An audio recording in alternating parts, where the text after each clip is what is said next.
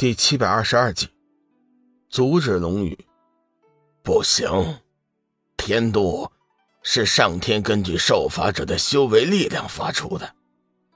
就算是我，也断然没有可能在天度下幸存。当年我看到的受罚之人，他们的修为力量个个都不在我之下，但是仍旧没能逃过。灰飞烟灭的下场，龙家小子，我劝你还是三思而后行。其实，你完全没有必要提早打开典仓监禁。期限一到，你师尊自然会得到自由，何必冒险逆天呢？龙宇抬头看了巨魔一眼，道：“你的意思是让我放弃？”巨魔点点头，嗯，说实话，我心里确实是想叫你放弃。天度的威力并不是人力所能够抗衡的，那是一股谁也无法抗拒的刑罚之力。龙宇淡淡的说道：“你认为我会放弃吗？”巨魔想了一下，道：“以我这些天对你的了解来看。”你多半是不会放弃的。龙宇仰起头，像是对所有人说：“不错，我不管天度有多么可怕，我都不会放弃的。今天，我一定要打开仙境，接师尊出山，谁也不能阻止。”幽梦顿时急了：“小雨，你先别冲动，要不我们再从长计议。毕竟天度的威力不是开玩笑的。”龙宇肃然正色：“我明明有能力提前解救师尊出来，但是却因为惧怕天度而放弃。你们以为这样的事情，我龙宇会做吗？”小玉的眼中闪过几道异色，大步向前走去，抓住了龙宇的手，道：“小雨，我支持你，不管天度有多么的可怕，小玉都会和你一起面对的。”梦露也是出声道：“我支持你，我们一起面对。”老大，算我一个。志远抬头看着半空，道：“狗屁的老天！徒弟救师尊，天经地义的事情，他凭什么惩罚？老大，我支持你。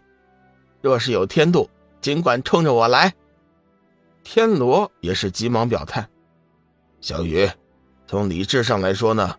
我其实并不赞成你的做法，但是从感情的角度来说，你却是对的，我也支持你。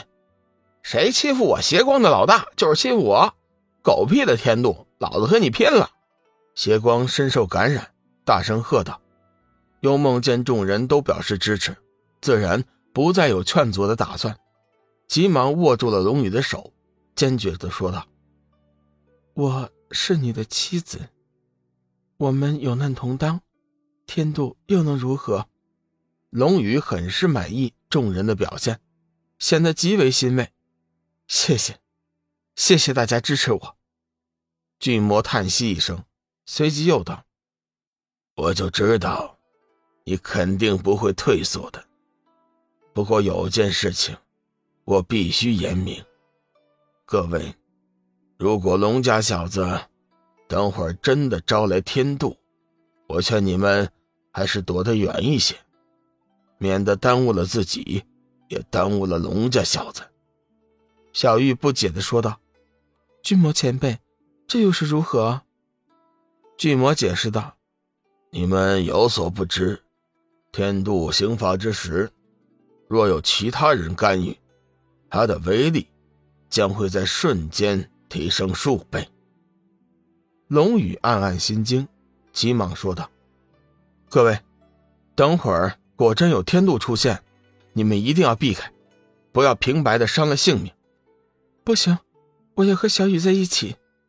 幽梦紧紧的抓住龙宇的手，说道：“巨魔冷声道，你要是想他死得快，你尽管留下来，我不反对。”我，我，我。幽梦犹豫再三。最终还是把龙宇的手松开，站到了一边。